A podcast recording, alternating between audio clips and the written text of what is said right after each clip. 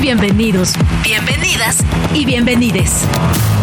Este es un programa de radio Chilango. Sopitas FM. Sopitas, Greta y Max. En vivo por el 105.3. Frecuencia modulada. Muy buenos días, tengan todos ustedes, sean bienvenidos a Sopitas por Radio Chilango 105.3 en este lunes 29 de enero, el último lunes de este mes. El reloj marca las 9 con 1 de la mañana y vamos a comenzar con esto, un estreno del 2024 de Jude Lagoon.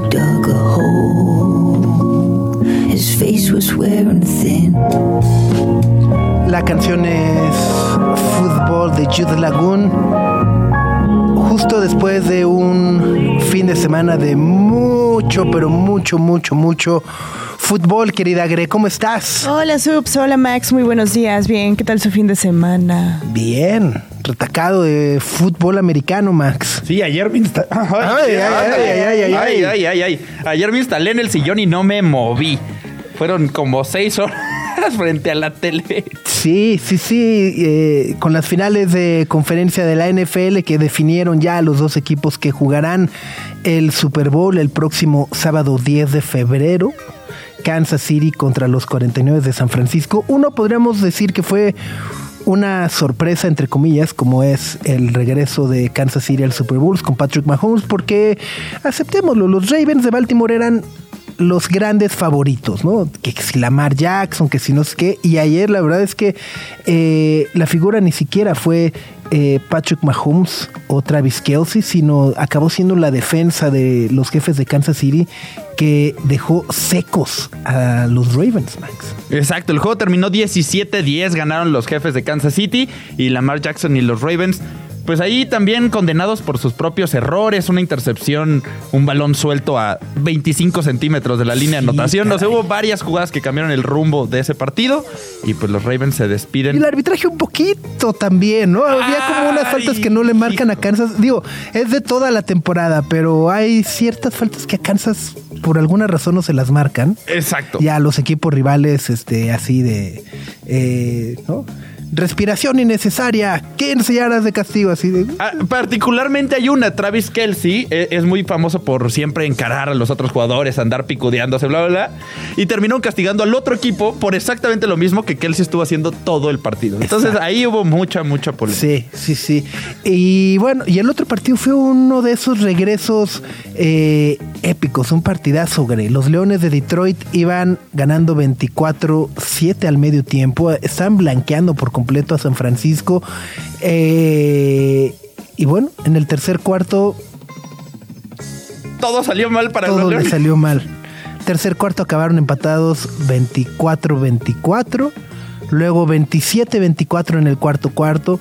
Los Leones de Detroit tuvieron la oportunidad de ir dos veces por goles de campo y poner en, en ese momento empatar a 27 el partido.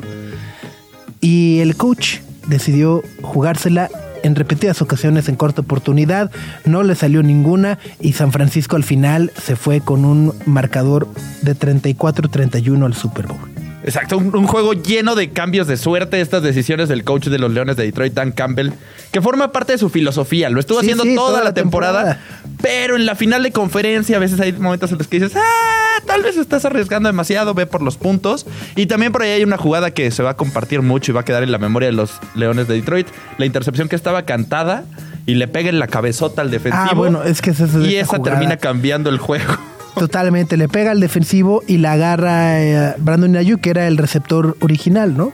Esa y la de, y el pase de Lamar Jackson a Lamar Jackson fueron como dos jugadas extrañísimas que ocurrieron ayer en las finales de conferencia de la NFL. Y bueno, creo que lo que más me arde es que yo sí quería el Super Bowl de Eminem contra Taylor Swift. Era el de Eminem contra Taylor Swift.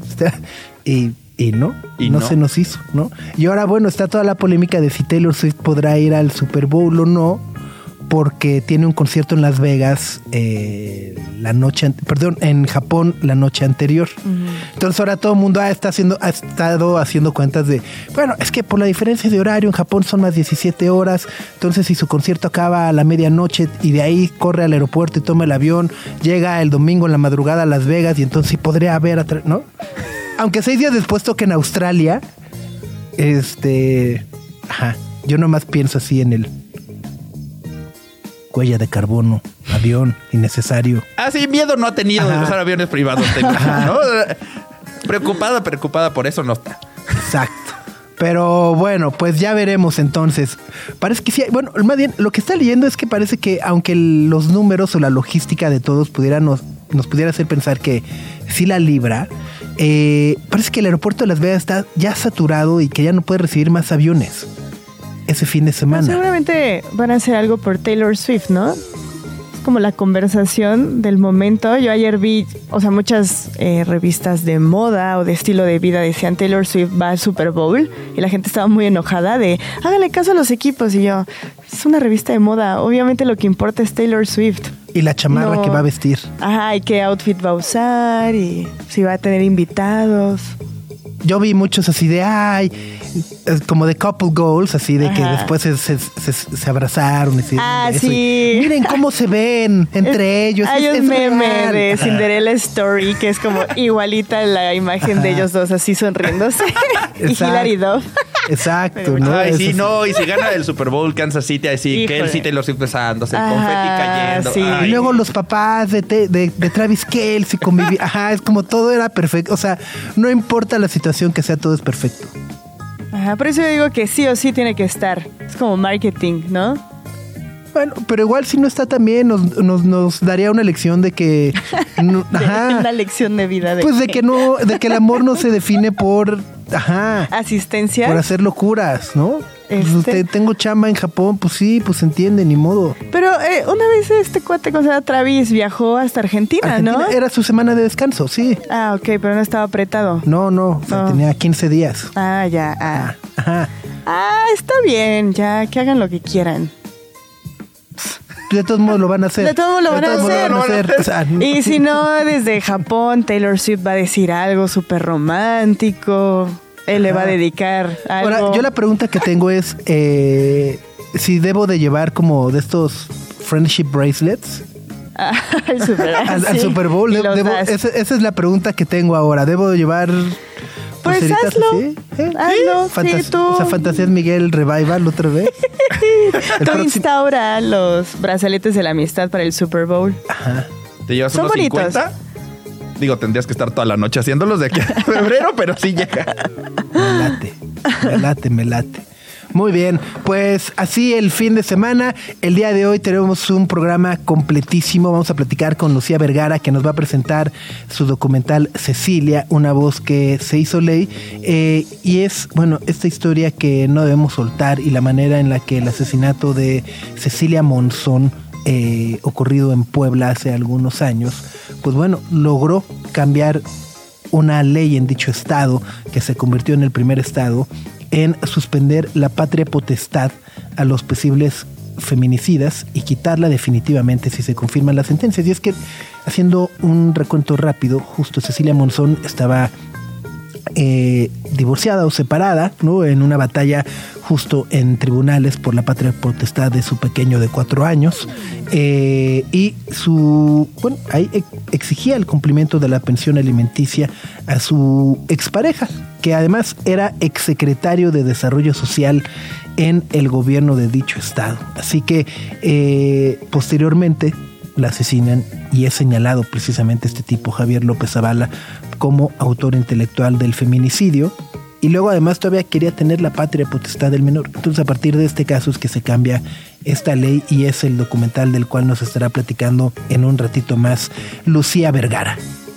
Y también vamos a estar platicando con una artista y escritora neerlandesa que se llama Benke Klein, que acaba de presentar un pequeño documental que se llama The Road from Sense to Sense, que es un camino en el que acompaña a los músicos ciegos que trabajan en la calle Madero, aquí en el Centro Histórico de la Ciudad de México. Vamos a platicar de ese documental y di una canción que surgió de esa colaboración. Se llama Todo en esta vida es un ritmo y se las vamos a estar presentando por acá. Y también ya después de muchas semanas de espera, por fin ya tenemos el cartel completo del Festival Pitchfork que va a estar celebrando su primera edición aquí en la Ciudad de México. Y por eso vamos a tener aquí en la cabina a Moisés Hipólito, que es jefe de marketing de este festival, para contarnos de los artistas, los precios, los lugares y todo lo que necesitamos saber ya para este evento de música. Ahí está, así que listo, lunes completo, lunes también de escuchar a Bjork y Rosalía con esto que se llama Oro.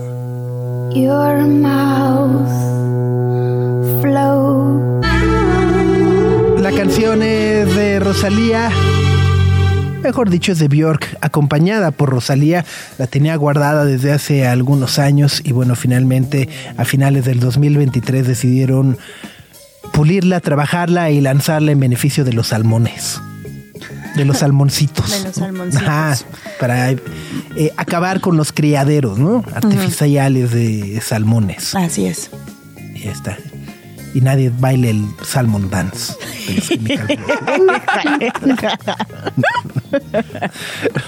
no.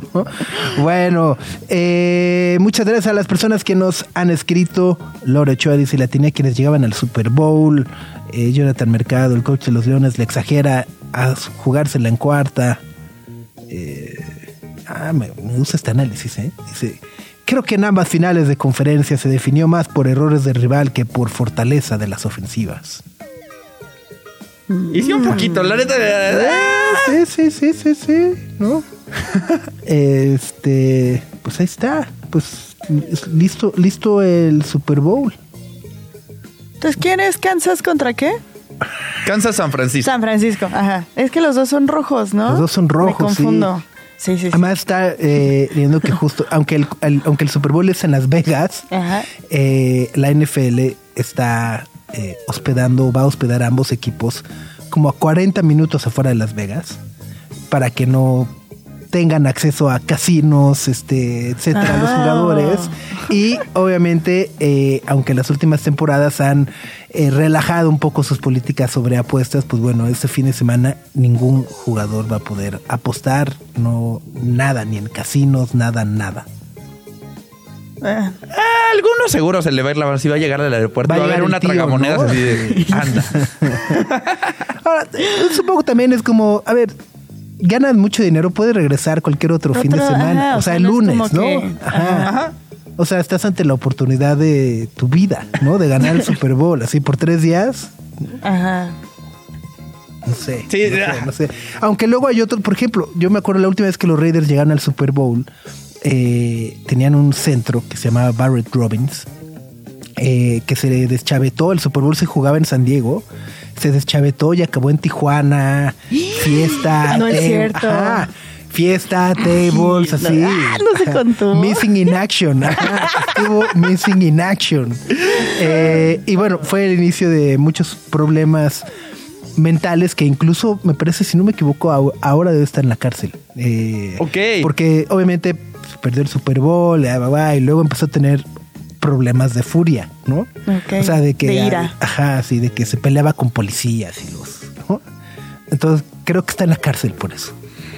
Eh, claro, ajá, estamos hablando de jugadores de la NFL que también tienen la fama de meter la pata regularmente. Unos pedillos, como diría por ahí, ¿no? Vamos con un poco más de música. Esto es de Juan Palitos Chinos y se llama Cuando me amabas.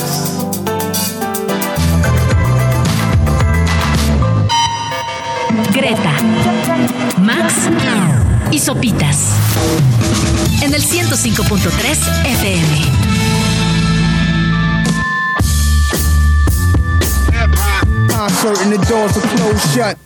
Ahí está esta maravillosa canción a las 9 de la mañana con 31 minutos en este lunes 29 de enero.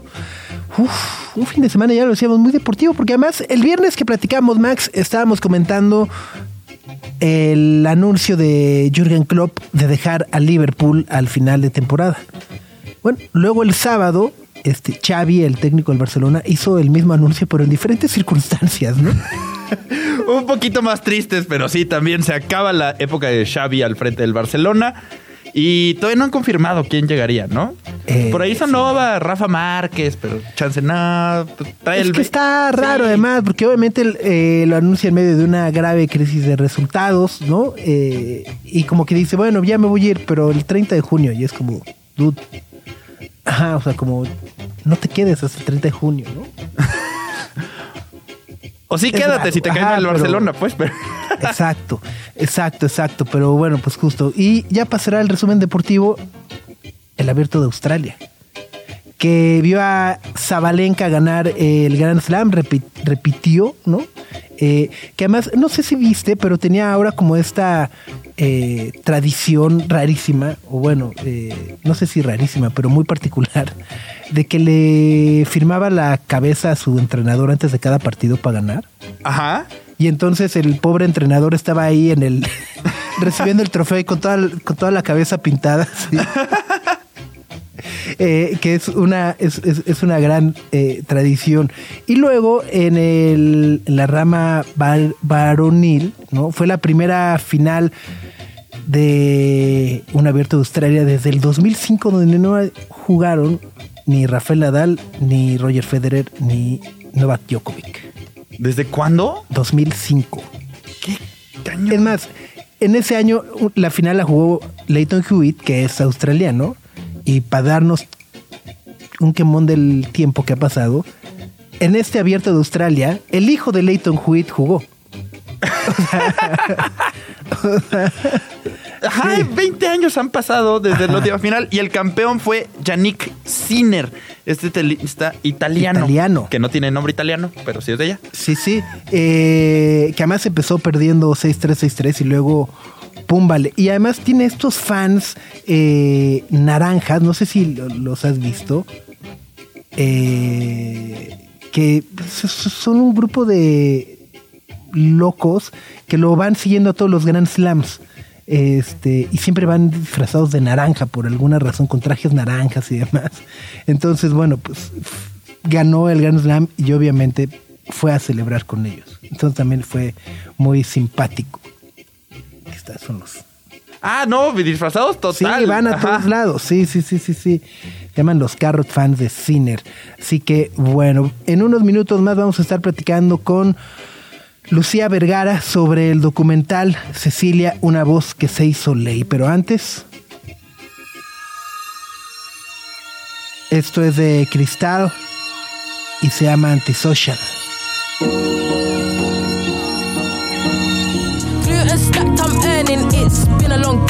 7 Chris. Antisocial Crystal a las 9 de la mañana con 37 minutos. Música nueva en Sopitas por Radio Chilango 105.3. Y bueno, platicamos al iniciar el programa que hoy estaríamos eh, acompañando a Lucía Vergara para presentar este documental que se llama Cecilia, una voz que se hizo ley. Y es sobre el caso de Cecilia Monzón Pérez, a quienes, bueno, mejor dicho, a quienes mataron a balazos en mayo del 2022. Ella iba en su coche en Cholula cuando pues una motocicleta le disparó. Cecilia Monzón era abogada, era activista, era penalista y su asesinato, obviamente, además de generar mucha indignación y conmoción, dejó la pregunta en el aire de ¿qué pasa con un menor cuyo padre es sospechoso de matar a su madre? ¿Cómo estás, Lucía? Buenos días. Hola Sopitas, muchísimas gracias por la invitación y saludos a ti y a tu auditorio. Igualmente, pues cuéntanos justo este documental que han presentado hace unos ¿qué días o semanas en, en Mexicanos contra la Corrupción. Sí, este documental es parte de una serie que se llama Rostros, eh, Voces Ciudadanas. Eh, ya hace unas semanas también estuvimos platicando sobre el documental de Soy Sordo y parte de esta idea de ciudadanos que se enfrentan a todo un sistema. En el caso de Cecilia, pues era muy importante hablar sobre feminicidios, pero también de una voz que, pues en redes sociales, en Puebla, también era muy conocida y muy famosa por retar constantemente al sistema. Y entonces ella nos inspiró para hacer este documental y tratar de rescatar cómo a partir de su asesinato, si bien en Puebla y en eh, muchos lados de México, deja esta duda, esta incertidumbre y también este dolor de qué pasa con las mujeres que deciden alzar la voz, eh, a partir de diversas entrevistas que vamos haciendo, nos damos cuenta que su asesinato, si bien sí marca muchísimo dolor, también mucho empuje para seguir en la defensa de los derechos de las mujeres y también de las infancias, que ese es en el caso específico de Cecilia Monzón, porque ella trabajó mucho el tema de violencia vicaria, que es este tipo de violencia en el cual a partir de la separación de hombre-mujer, el hombre ejerce presión, violencia para poder quitarle a los niños a sus madres, ¿no? A partir de eh, ilegalidades, de corrupción, de control en el sistema. Entonces, ella trabajó mucho esto. De hecho, ella estaba luchando por la pensión de su hijo cuando es asesinada.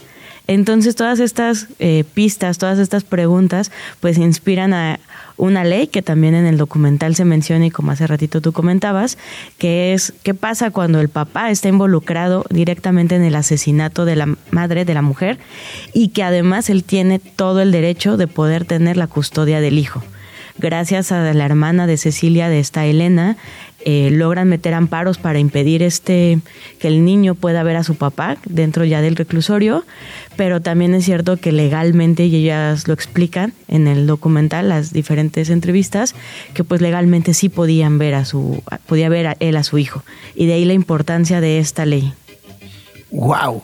Eh, ¿Cómo, cómo, cómo eh, transcurre un poco el, caso, es decir, el asesinato pues obviamente cobró mucha relevancia hace un par de años, ¿no? Eh, obviamente hubo protestas, marchas, y luego justo recuerdo el papel de la hermana de Cecilia que también sale un poco como a señalar y decir, oigan, eh, estaba en esta situación, estaba peleando eh, la, la, pensión o la manutención de su hijo de cuatro años, señala al ex esposo que además pues era político, ¿no? y a partir de ahí no sé cómo, cómo es eh, que empieza a avanzar el, caso, por un lado, porque me parece que son las cosas del caso, y por el otro, justo a gestionarse esta nueva ley que de alguna u otra manera, pues vaya, le quita la patria potestad a todos aquellos hombres o padres que son acusados de feminicidio. Sí, pues este caso también creo que es un poco distinto a varios de los que conocemos, porque si bien en México son asesinadas entre 8 y 12 mujeres al día, el caso de Cecilia tiene una gran importancia por, justo por toda la parte mediática que ella tenía, tanto en redes sociales como en Puebla. Eh, era muy conocido su trabajo y eso hace que también eh, los medios de comunicación volteen a ver el caso. Sin embargo, pues hay muchísimos casos en los cuales no hay tanto seguimiento. Y gracias a esta presión mediática, o desgraciadamente también, eh, las autoridades empiezan a dar seguimiento, empiezan a, investigar. Sin embargo, por ejemplo, pues a casi dos años del asesinato todavía no hay una sentencia. Si bien, como tú mencionabas, el autor intelectual está ahorita en la cárcel, también hay eh, autores materiales que no han sido, eh, bueno, que fueron detenidos y fueron liberados por no tener, según eh, estas pruebas suficientes para demostrar su culpabilidad, pese a que hay carros involucrados, pese a que hay toda la manera en que operó todavía hay esta parte de, justicia, por decirlo a medias. De hecho, la hermana ahorita sigue pidiendo que haya una sentencia y ha puesto como días límites para, si no, buscar tribunales internacionales. Y eso te habla de un caso que ha sido mediático, ¿no? Entonces, por ejemplo, pues a partir de su asesinato y de estas presiones, en Puebla se hace, es el primer estado donde se crea esta ley. Eh, el año pasado, en marzo del 2023, fue que fue aprobada la ley y en junio en la Ciudad de México. Sin embargo, siguen existiendo estados donde el papá puede ser el asesino tanto material como intelectual y seguir reclamando la, patria. En el caso de Elena, pues ella con su familia eh, salen del país para poder salvaguardar la integridad del niño, pero ellos era de las cosas que luego luego se daban cuenta que pues legalmente sí se podía, que sí se podía tener al niño y de ahí que detona muchísimas preguntas. Totalmente, y es que además es eh, brutal el, el solo hecho de imaginar que hay niños que deben quedarse con los violentadores de sus mamás. Sí, y esto es parte también de las denuncias que llega a hacer Cecilia. De hecho, dentro del documental también llegamos a entrevistar a, madres que están en una situación de violencia vicaria donde los papás, pese a que son violentadores, pese a que tienen estos antecedentes, también pueden quedarse con los niños porque tienen un sistema a su favor, ¿no? O sea, pueden fácilmente corromper el sistema y quitarles a, a los niños. Y también gracias, bueno, Cecilia, mucho de lo que impulsó también era eh, impulsar esta ley de violencia vicaria. Y entonces también tanto, bueno, ahorita hace, de ahí fue que decidimos publicarlo en estas semanas, porque hasta hace unos días entró en vigor a nivel nacional la ley de, contra la violencia vicaria. Y una de las cosas que también promueve la, ley de Cecilia Monzón en Puebla y en la Ciudad de México es que a los funcionarios que estén entorpeciendo las investigaciones de asesinatos para favorecer a familiares también puedan ser sancionados. Es decir, no solo a los papás les quiten la patria, sino también a los funcionarios tengan ciertas repercusiones por estar haciendo eh, este tipo de actos que no solo violentan la parte de las mujeres, sino también a las infancias. Wow, pues el documental se llama Cecilia, una voz que se hizo ley. Lo encuentran en la página de Mexicanos contra la Corrupción. Sí, ahí tenemos este documental como los otros dos que hemos sacado, donde pues ojalá que también les guste, van con diferentes eh, temáticas. Eh, por ejemplo, el primer documental que sacamos es la historia de María Luisa, que es una señora que pasó 25 años en la cárcel por un delito que no cometió. Y ella ahorita está luchando porque el sistema, o sea, ella ya salió de la cárcel, pero sale por cumplir la condena. Entonces ella está luchando porque el sistema reconozca que ella estuvo encarcelada injustamente entonces es un documental también con una historia muy distinta, pero pues te habla también de las mujeres que pasan, eh, que no tienen un proceso justo y que están en la cárcel y que desgraciadamente es una constante en México. Y es que además, justo, ¿no? Eh, creo que estos casos un poco lo que buscan retratar es mostrarnos que todos estamos expuestos a que de un momento a otro, este, pues caer en una situación muy, muy desagradable y enfrentarnos de nuevo cuenta a todo este sistema que está roto. Efectivamente, creo que cuando hablamos de corrupción estamos muy acostumbrados a pensar en ah, el desvío de miles de millones de pesos, ¿no? La estafa maestra, el caso Segalmex. Y poco nos ponemos a ver que también la corrupción va en pequeños casos que representan también algo muy sistemático. Y entonces estos documentales eso es lo que buscan, decir, miren, sí la corrupción va en desvío de recursos, va en nepotismo, va en contratos a amigos, de familiares, pero también la corrupción se da en eh, la señora que un día estaba comiendo y la detienen y pasa 25 años en la cárcel, la madre que está peleando la pensión de su, de su hijo y la asesinan y que quedan más mujeres también en la parte indefensa. En el caso de Braulio, o sea, dos chicos sordos que son golpeados por un policía que no sabe lengua de señas y entonces se enfrentan a un sistema donde no hay intérpretes, donde los funcionarios no saben cómo actuar y entonces todas esas cosas también son corrupción y de ahí la importancia de que quisimos hacer esta serie de documentales y bueno, que vamos a seguir publicando para abordar estos temas que también se vuelven parte de la cotidianidad, ¿no? O sea, el caso de Cecilia pues representa uno de las 12 mujeres que son asesinadas al día. En el caso de María Luisa, pues es el 98% de las personas que no tienen un proceso justo. Y en el caso de Braulio, pues es 7 de cada 10 personas que son discriminadas diariamente eh, por un problema de eh, discapacidad. Uf, pues ahí está la, los documentales los encuentran entonces en Contra la Corrupción. Punto MX, diagonal rostros. Ahí pueden encontrar Libertad en Punto de Cruz, que es la historia de María Luisa, Soy Sordo, que es la historia de Braulio y Luis, y Cecilia también, que es la, la historia que estamos platicando. Muy bien, pues muchas gracias Lucía y muchas felicidades por el trabajo y estas historias que nos comparten y que de alguna u otra manera también ayudan a dar visibilidad a esos situaciones que a lo mejor no están en las noticias y no pero que justo nos, nos afectan a todos. No pues también muchísimas gracias a ustedes por abrir el espacio también a estos temas. Vamos con más música. Esto es de Sunsick Daisy y se llama Away From Me.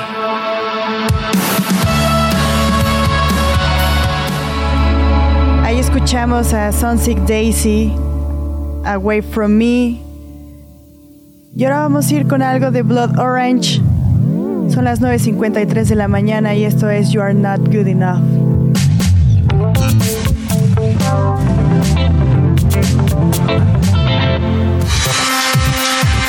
Lo que no sabías que necesitas saber. Sopitas FM.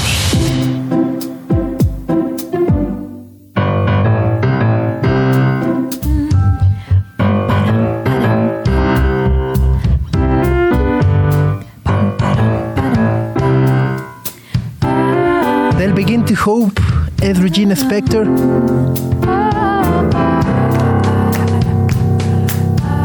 De la sección música con aplausos.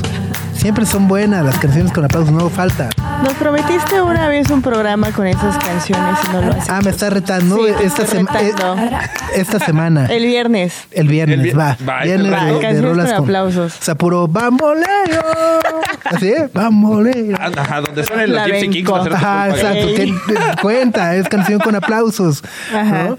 Pero bueno, nos da muchísimo gusto tener en esta cabina a Bernke Klein, artista neerlandés, así como Juan Jesús Ocampo, eh, músico mexicano de la Ciudad de México, y Enrique Arriaga, técnico de sonido, para presentarnos esta obra eh, liderada por Bernke, que se llama The Rope from Sense to Sense, que por lo que tengo entendido, bueno, Bernke es una artista neerlandesa eh, que ha realizado varias piezas o varios trabajos entre la poesía, el texto, artes audiovisuales, etcétera. Y durante su estancia en la Ciudad de México, una de sus visitas a la Ciudad de México, iba caminando por la calle de Madero en el centro histórico y ahí se encuentra con este grupo de músicos con los cuales eh, trabajas, Juan Jesús. Son músicos eh, invidentes, ¿no? débiles visuales, Sí, sí, sí. que eh, pues están tocando y amenizando a los transeúntes que van por la calle Madero, pero también un poco conviviendo con todo el sonido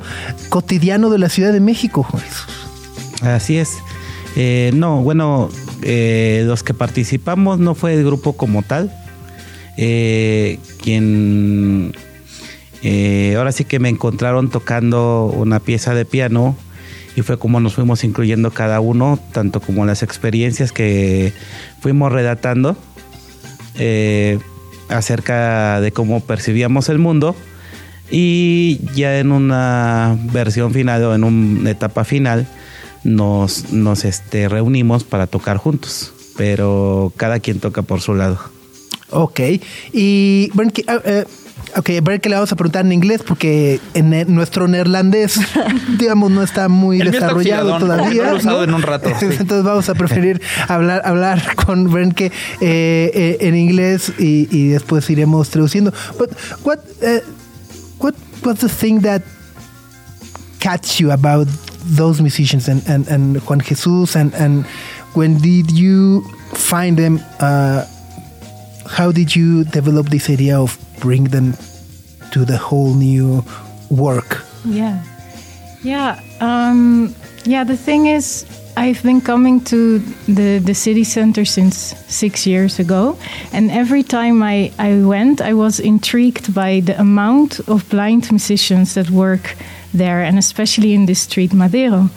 And I was, yeah, I was wondering, like, it is such a, already such a hectic place of the Yeah. city. It's such a layered soundscape. So many sounds are there already.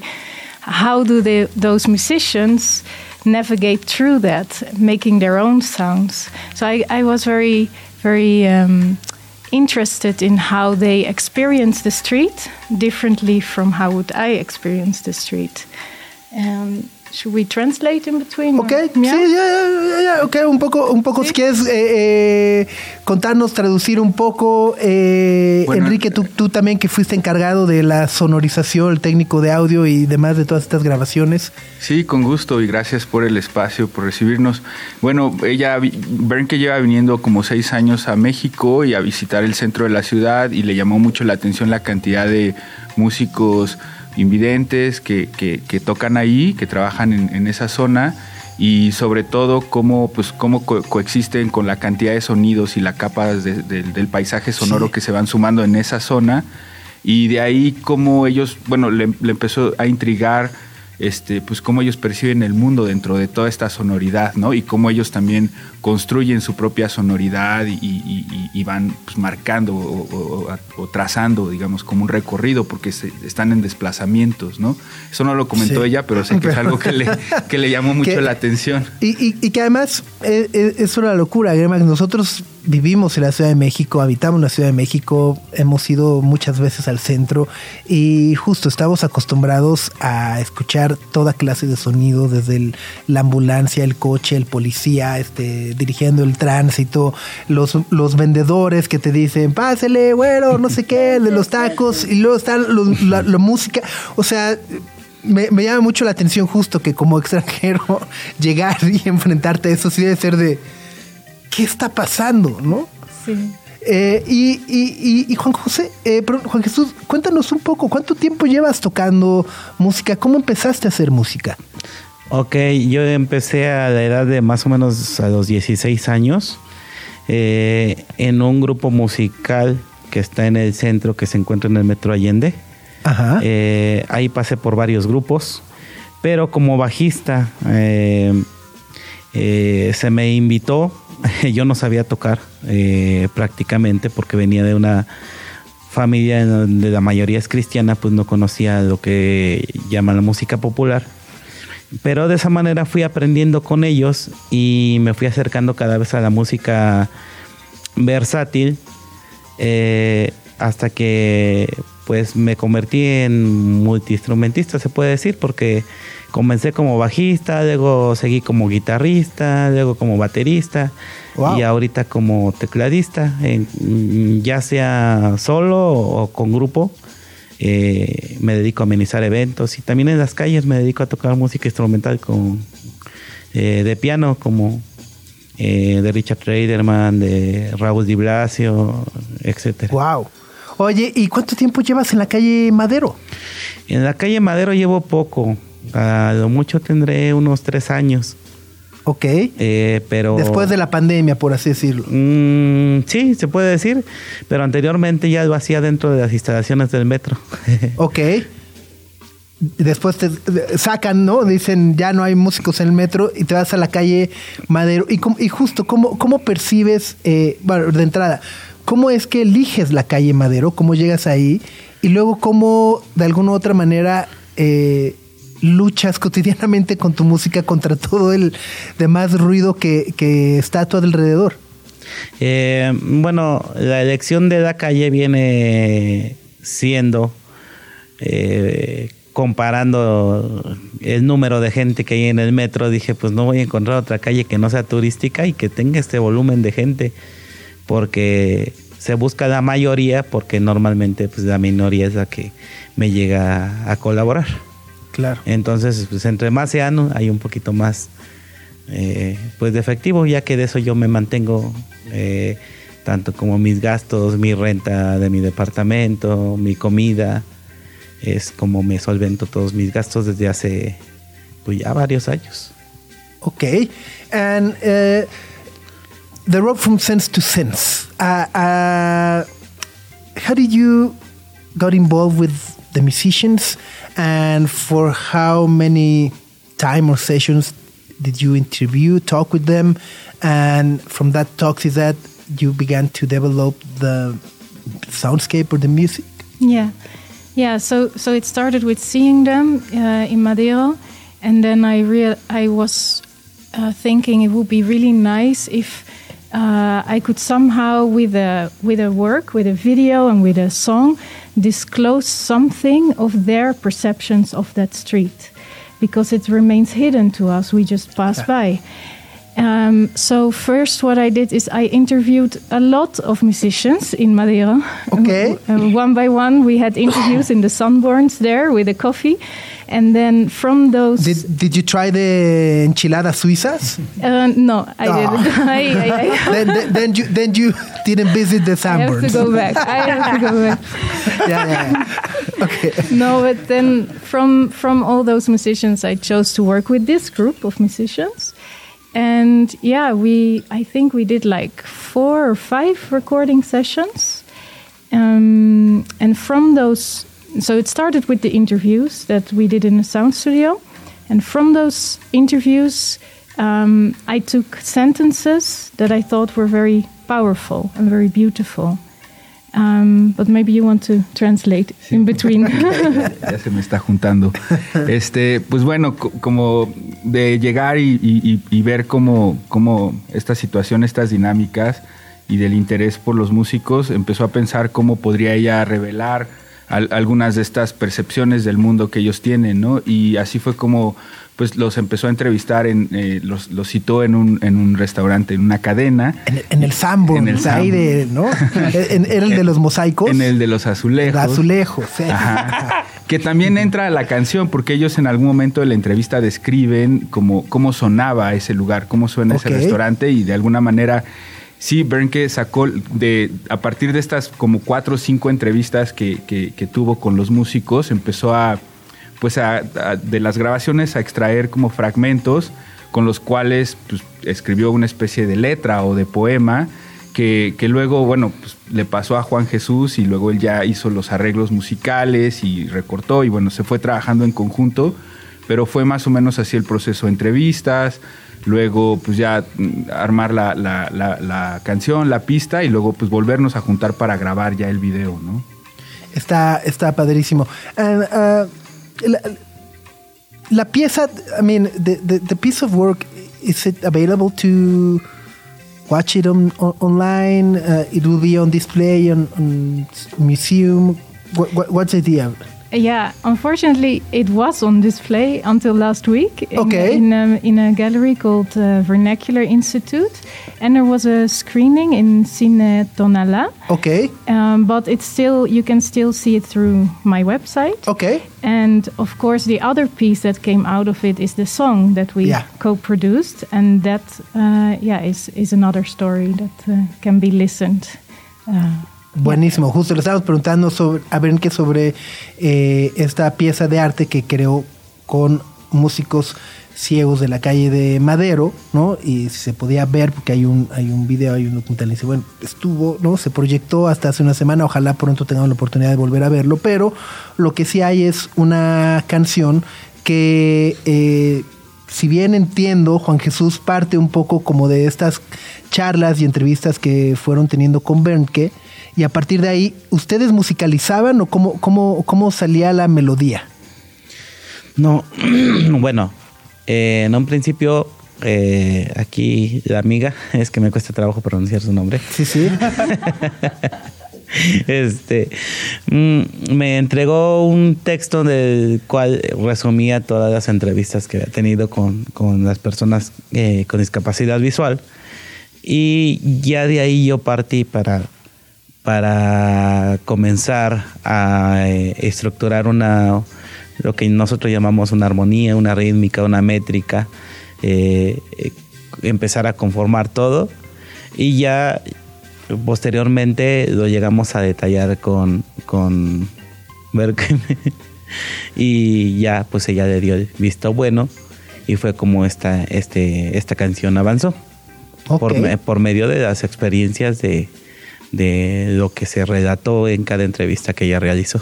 ¿Y dónde grabaron? ¿En un, en, en, un estudio? A lo mejor esta pregunta es más, más, para ti, Enrique. ¿Cómo fue la grabación tanto de voces como de música y el ensamble de todo? Pues bueno, se hizo en dos momentos. Eh, que estuvo aquí en, dos etapas durante el año pasado, bueno, en dos periodos, y en el primer periodo de su estancia eh, fueron las entrevistas que las hicimos en, en un estudio de, de una de una pequeña radio por internet que se llama Radio Nopal. ahí, ahí grabamos. Eh, y, fueron principalmente entrevistas. Luego se hizo el proceso de, bueno, los textos, eh, los, los, extractos de estas frases como poéticas o muy sugerentes sobre su percepción que ella describe como una, como una mirada auditiva, ¿no?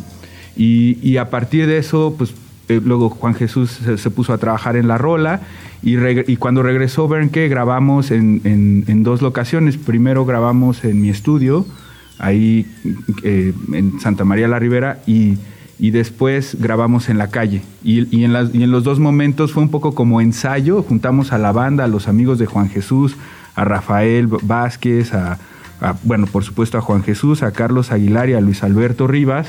Bueno, Luis Alberto Rivas nos acompañó ya en el centro, Entonces grabamos en mi estudio y de ahí nos fuimos al centro a grabar también la canción, pero ya ejecutada en, pues, en el espacio público y en, vivo, ¿no? Y, todos estos fragmentos, partes de las entrevistas, partes de, de las grabaciones en el centro y partes de las grabaciones en mi estudio se hicieron en audio y en video y es lo que Bernke luego editó para, para el trabajo. No sé si ya me estoy adelantando. No, no, está, está muy bien, muy bien, muy bien. Está buenísimo. Pues muchísimas gracias por darse una vuelta y si les parece, nos despedimos justamente con la canción que crearon, ¿no? Eh, que, bueno, se llama Todo en esta vida tiene un ritmo. Todo en esta vida es un ritmo. Escenarios de mi vida. Ahí está. Listo, pues muchísimas gracias, eh, Juan Jesús. Eh, ¿en, qué parte de Madero te, encontramos? Íbamos caminando por ahí. Eh, pues normalmente trabajo de motolínea a donde termina la calle en el Zócalo. Ok, en ese pasaje peatonal. Sí. Buenísimo, pues un gusto y por ahí nos estaremos El viendo. mío. Muchas gracias por la invitación. Al contrario, es Juan Jesús Ocampo, por supuesto, Enrique Arriaga, técnico de sonido de esta obra, y Bernke Klein. Eh, ¿Se pronuncia Klein o es Klein? Klein. Klein, ajá. Ya estoy aprendiendo neerlandés un poco. O sea, ya sé decir Marco Van Basten, Bernke Klein. O sea, ahí vamos, ¿no? Este, eh, esta maravillosa artista neerlandesa que crea esta obra de la cual se desprende esta canción en compañía de músicos ciegos de la calle de Madero en el centro de la Ciudad de México. Ahí está esta canción que se llama Todo en esta vida es un ritmo. Es la pieza sonora que armó la artista neerlandesa Bernke Klein, acompañada por músicos callejeros invidentes de la calle de Madero, justo tratando de contar esta experiencia de cómo perciben los, las personas débiles visuales, los ciegos, eh, el espacio público, los sonidos cotidianos que vemos, escuchamos, convivimos y muchas veces ya hasta nos acostumbramos, pero pues justo ella llega empieza a platicar con ellos y a partir de estas conversaciones surge esta colaboración que, bueno, pues tuve la oportunidad de platicar y compartir con todos ustedes. Son las 10 de la mañana con 22 minutos. La siguiente canción es de uno de mis grupos favoritos que hace 16 años no sacaba absolutamente nada. Se llaman Los Sutons. Son parte de aquella escena independiente de principios de los 2000 que le decían la escena de Liverpool en vez de Liverpool. y bueno, pues después de 16 años, los Sutons están de vuelta con esta canción que se llama Creeping on the Dance Floor, producidos ni más ni menos que por Nile Rodgers. Canción con aplausos, ¿ven?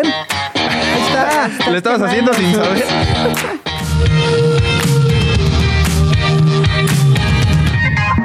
Sopitas FM. Radio Chilán.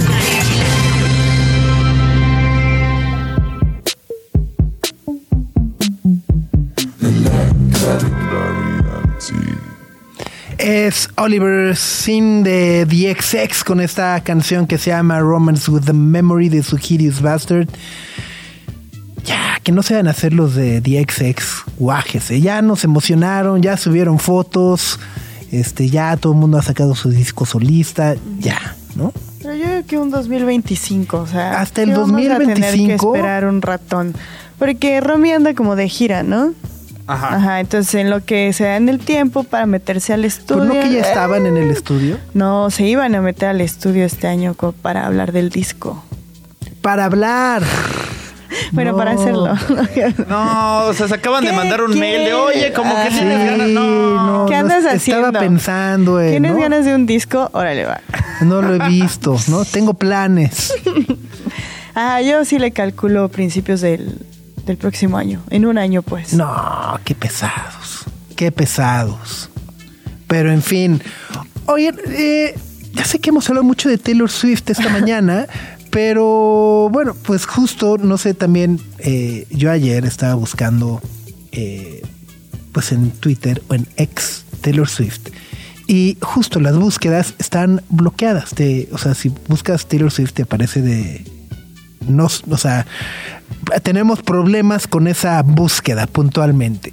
Y dices, Por lo del "Ah, tema chis". de- y es a partir justo de las imágenes y los deepfakes que empezaron a circular a finales de la semana pasada, eh, bueno, pues que se convirtieron como en un caso de verdad alarmante, tomando en cuenta eh, pues la cantidad de fotos y videos falsas eh, en situaciones pues, íntimas, comprometedoras y demás, que hacían pasar por Taylor Swift, lo cual también pues de alguna u otra manera levantó eh, la alerta hasta, la alerta hasta en la Casa Blanca, ¿no? Este, donde la presidencia de los Estados Unidos dijo, bueno, pues es que tenemos que empezar a regular ya de alguna u otra manera el uso de inteligencia artificial y la creación de este tipo de imágenes. Sí, así es. Eh, ¿Cuándo salieron los videos? El viernes, ¿no? Como el jueves, jueves, viernes. El jueves, viernes salió una cantidad absurda de videos eh, con contenido sexual explícito con la cara de Taylor Swift. Sí, sí. Entonces es una de las formas de violencia que han, no sé qué palabra utilizar, pero que han repuntado en los últimos, en los últimos años y que vulneran muchísimo la situación de todas las personas, pero sobre todo de las mujeres. Eh, no es la primera vez que sucede, hace unos meses sucedió con Rosalía, pero no eran videos, eran fotografías Sí. y demás. Entonces, qué horror. Y ¿no? bueno, y desgraciadamente justo lo vemos y lo platicamos ahora con figuras tan mediáticas como Taylor Swift o Rosalía, Oh, pero Max, si no me equivoco, hace unos meses un alumno del, del Politécnico, ¿no? Fue eh, suspendido porque estaba haciendo exactamente lo mismo con sus compañeras de escuela. Exacto, fue suspendido y arrestado. En o sea, en la Ciudad de México, un adolescente o, bueno, joven adulto, ¿no? De 20 años. O sea, lo cual justo nos habla, y de nueva cuenta, no es por.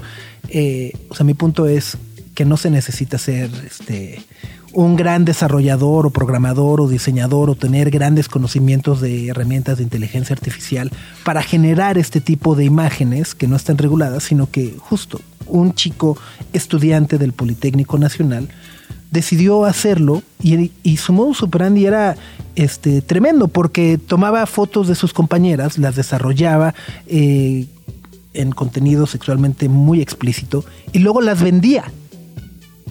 Exacto. Y, y- y ahí hay un punto interesante porque en Estados Unidos no están reguladas. En las plataformas de redes sociales las prohíben, pero ya sabemos que no, no tienen seguridad alguna. En el- no, hay, no hay caminos legales para hacerlo, pero en México sí es ilegal.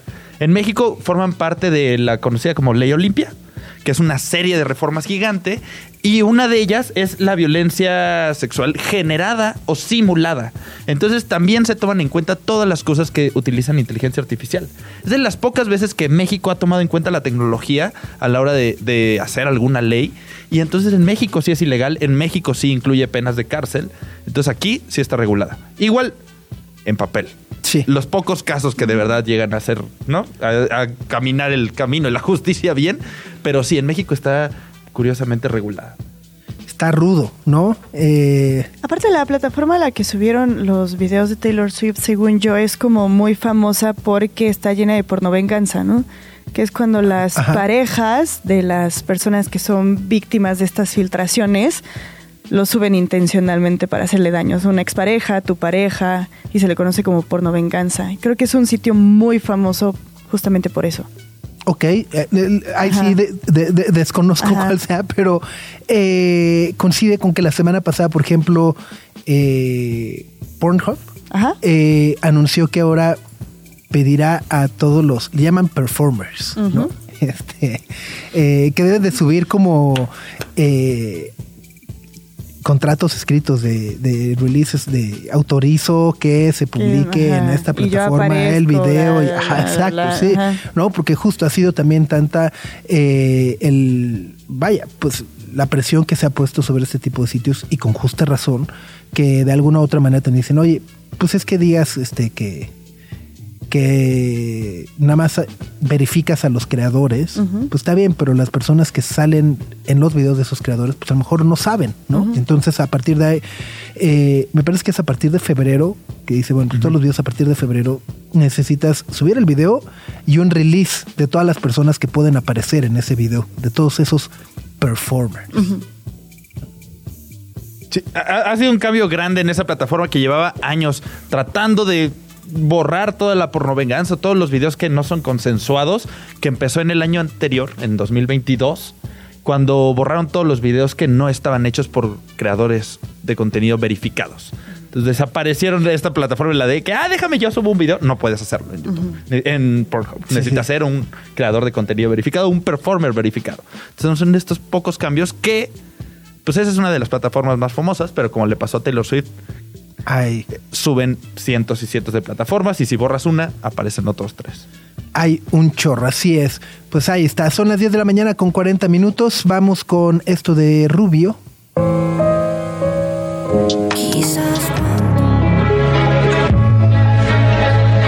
Es Rubio con este final de Succession. Lo que no hablas a las 10 de la mañana con 43 minutos, parte del cartel de la primera edición del Pitchfork Music Festival de la Ciudad de México, que se ha anunciado en su totalidad esta mañana y para platicarlo nos da mucho gusto tenerte por acá, Moisés Hipólito, jefe de marketing del festival Pitchfork eh, en la Ciudad de México. ¿Cómo andas? Bien, corriendo. Pero... Oye, a ver, cuéntanos, cuéntanos de entrada, porque justo tras el anuncio eh, realizado por Conde Nast la semana pasada sobre eh, pues la mezcla que va a hacer de Pitchfork con GQ, hubo muchas preguntas de entonces el festival si se va a hacer o no, ya no va a ser Pitchfork, qué va a pasar, etcétera. Sí, pues mira, hasta ahora todo sigue corriente. Este Pitchfork sigue siendo Pitchfork CDMX. Eh, no hemos tenido ninguna otra noticia en particular desde global, pero todo pinta que los festivales todavía van a continuar de la manera que lo han hecho a través de Londres, Berlín y Chicago. Y bueno, ahora Ciudad de México con este anuncio ya por fin del lineup completo. Así es, que además, bueno, pues está chonchísimo, ¿no? Eh, cinco días de eventos en diversos venues, el Frontón Bucareli, Casa del Lago, el Foro Indie Rocks, eh, Yuyu y el Funk. Correcto. Eh, pues la idea es hacer pues una fiesta celebrando pues desde un venue que es casa para nosotros, que para quienes no conocen también nosotros eh, organizamos el Festival Hipnosis y varios shows dentro de Foro Indie Rocks. Este, pues sí, o sea, la verdad es que la, la, idea es ofrecer programación tanto por un lado de lo más fresco que está sonando del de la escena pues musical global en general y que obviamente sigue la línea editorial de Pitchfork y por otro lado pues también celebrar esta este, escena nocturna con estos clubes como Funky Yuyu y ofreciendo una experiencia pues más para, para la gente que le gusta el baile y pues sacar los pasos prohibidos, ¿no? Oye, pero además justo está como muy ecléctico, ¿no? Hay, hay absolutamente eh, de todo, desde, no sé, King Krule, Protomártir, eh, eh, eh, esa alineación en el frontón Bucareli, digamos, está muy guitarrosa, por así decirlo, ¿no? sí. Pero luego está por ahí Sky Ferreira, pero luego también está por ahí la JPEG Mafia, o sea, y luego en medio de todo eso está Mave Frati también, ¿no? Sí, correcto, pues, o sea, la verdad es que justo como Pitchfork es un medio que celebra básicamente, pues, una cantidad de géneros ridícula. Creo que es importante como justo ofrecer una cartelera similar a esa línea editorial que han manejado durante muchos años. Que justo como dices, ¿no? Vamos a iniciar el 6 de marzo con JPEG Mafia, Armand Hammer, Billy Woods y los, y los Alan Anaya, ahí con un set que va a ser de tornamesista. Y, e igual, ¿no? Como con esta contraparte que es el rock alternativo, si así lo que queremos denominar, con este, King Krul, también está Corridor, una banda de Quebec que justo acaba de sacar eh, un sencillo la semana pasada, que está bajo el sello Sub Pop. Entonces, pues sí, o sea, darle una probada a cada uno de esos públicos como comentas, que pueden ir desde la electrónica experimental hasta el rock, hasta el hip hop. Entonces, pues sí, muy emocionados. Está buenazo. Oye, la venta de boletos eh, había salido como este, estos abonos especiales Correcto. o este presale, pero también a partir del anuncio del cartel completo se pueden comprar ya boletos por evento. Sí, justo desde las 10 de la mañana ya está disponible el line-up por cada uno de los días y consigo pues también salen los este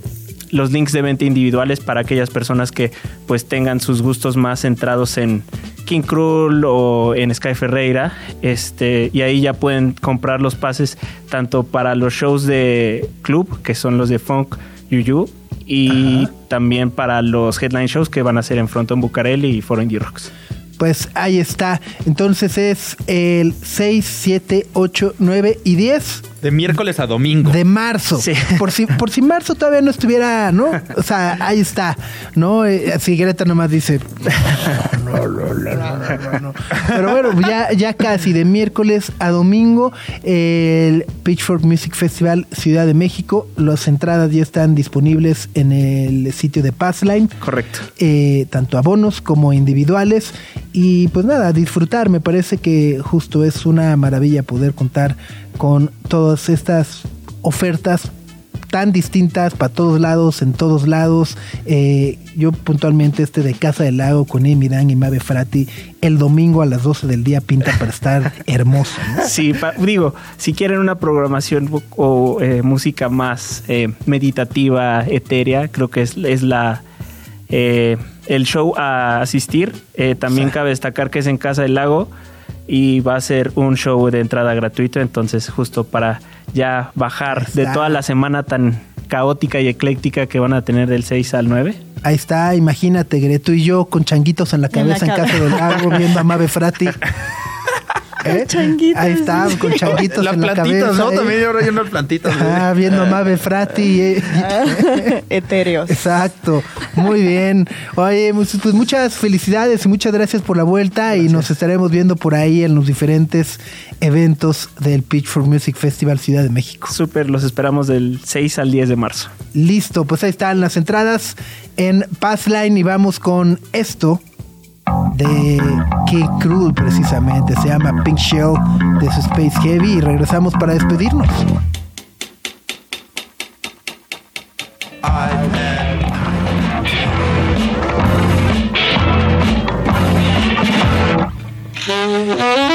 Ahí está King Cruel. Pink Shell a las 10 de la mañana con 52 minutos ya para despedirnos y cerrar de esta manera el programa de este lunes 29 de enero. Es cumpleaños de mi querido Rulo, le mandamos muchos abrazos, le deseamos feliz cumpleaños. A él y a todas las personas que hoy estén celebrando su onomástico. Sí. ¿Qué son Capricornios los que de esta época? No sé. Acuario. No. Ya pasó el 21, en los 21 cambia. Ah, ¿sí? Sí. ¿Eh? ¿A poco?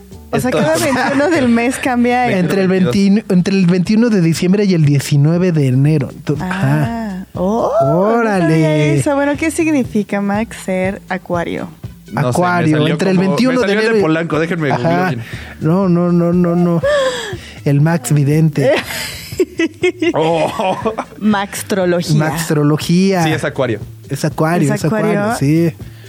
Ya nos tocan los acuarios. ¿Tú eres acuario? No, no, no. Ah. que Ya les toca. o sea, Dijiste nos toca. ya ¿no? nos toca, pues sí, ya. Todos somos acuario, todos, ¿no? Aquarius. Exacto, exacto. ¿No? Eh, pero bueno, pues nada, pues ya algo, algo que quieras decir hoy, Gre, Eh, que el, que el mundo te escuche, un mensaje. eh, un mensaje. No, esta me emociona mucho porque ya esta semana se estrena Past Lives en cines aquí en México.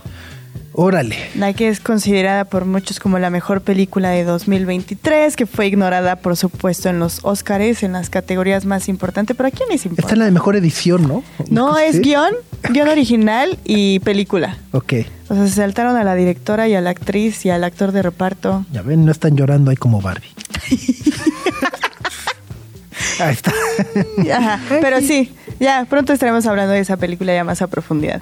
Muy bien, Max. Pues nada, que tengan bonito lunes, que empiece la semana mejor que la jirafa Benito, que por ahí se volvió viral. No, bueno, ya. en- No, en- lo recibieron en el African Safari, primero con un pastelote de comida. No, la pasé increíble. no, y ya, ya- resulta. Ya, hasta ligó. Ya ¿no? hasta ligó. ¿Ya ligó? O ¿Ya sea, ligó? en dos días ya el, ajá, la jirafa Benito así El lo. jaripeo, así. Hay una jirafa que se llama Maya, que es una de las cuatro jirafas hembra que están en Ay. African Safari y ya los vieron juntos del cuello. Conoció el amor. Exacto. Benito y Maya. Benito y Maya, pero de- ni un día se tardó. Sí, no, no, no, no. O sea, lo que, lo que ponían por ahí, ¿no? Todo un cemental. O sea, en 24 horas, ¿no? O sea, se cambió de ciudad y en 24 horas y uno ahí. Ay, pero después de todo lo que pasó, súper Bueno. merecido. Ajá, seguro No, tenía no, el bombo sí. abierto en la carretera, así para ir calentando desde que llegaba el Oye, ¿de qué era su pastel? ¿De zanahorias? De zanahorias, de, alfalfa, con... frutas y... Ajá. Sí, Qué no, belleza. es una belleza su pastel. Qué gran noticia. O sea, que si no creen en el amor, ahí está la historia de Benito. Ahí está Benito. Ajá, ajá. Llegará su jirafa por usted. O sea, ya en vez, en vez de, ¿cómo se llamaba? La, la- la langosta, la, de. Yorgos Latimos. Ah, este, Sí, ¿no? La, la langosta, ¿no? o sea, de Lobster, De la Lobster, película. ajá. Ajá. Ahí está, que Ajá. Si no te eso, conviertes en langosta, vas a ser una jirafa. vas a ser una jirafita. La- que, que sean la malla de Benito, ¿no? Encuentren a su Maya o a su Benito. A su Benito. Exacto. Como la Lore que estaba diciendo que le quería dar una un bracelet a, Ah, sí, a, su, a su, casi crush. algo, no sé. Ah, pues ahí está, un pastel de alfalfa también. Al que me gusta, pues ahí está, Vas, sí, Lore. con un jugo de alfalfa. Con, con un pastel de alfalfa ya se armó. Muy bien, pues bueno, muchísimas gracias por acompañarnos. Se quedan en sintonía de Gina Jaramillo, a la 1 Nacho Lozano, después viene Jan Duvergier, luego a las 4 nuestra querida Nat Sendro, a las 5 Grand Slam, luego a las 6 este, el chismecito Millennial con Daniel Moad y compañía, y ya mañana, pues bueno, a las 7 Lu y Lu, y a las 9 acá nos vemos. Ajá. Así, así se vería bien llamado este programa. Acá, Acá nos, nos vemos. Ahí está. Bueno, se los regalamos. Adiós. Buen día. Aquí termina. Aquí termina. Sopitas FM. Sopitas, Greta y Max. Lunes a viernes, 9 a 11 de la mañana, Radio Chilango 105.3. Frecuencia modulada. Radio Chilango, Radio Chilango 105.3 FM. La radio que... Viene, viene.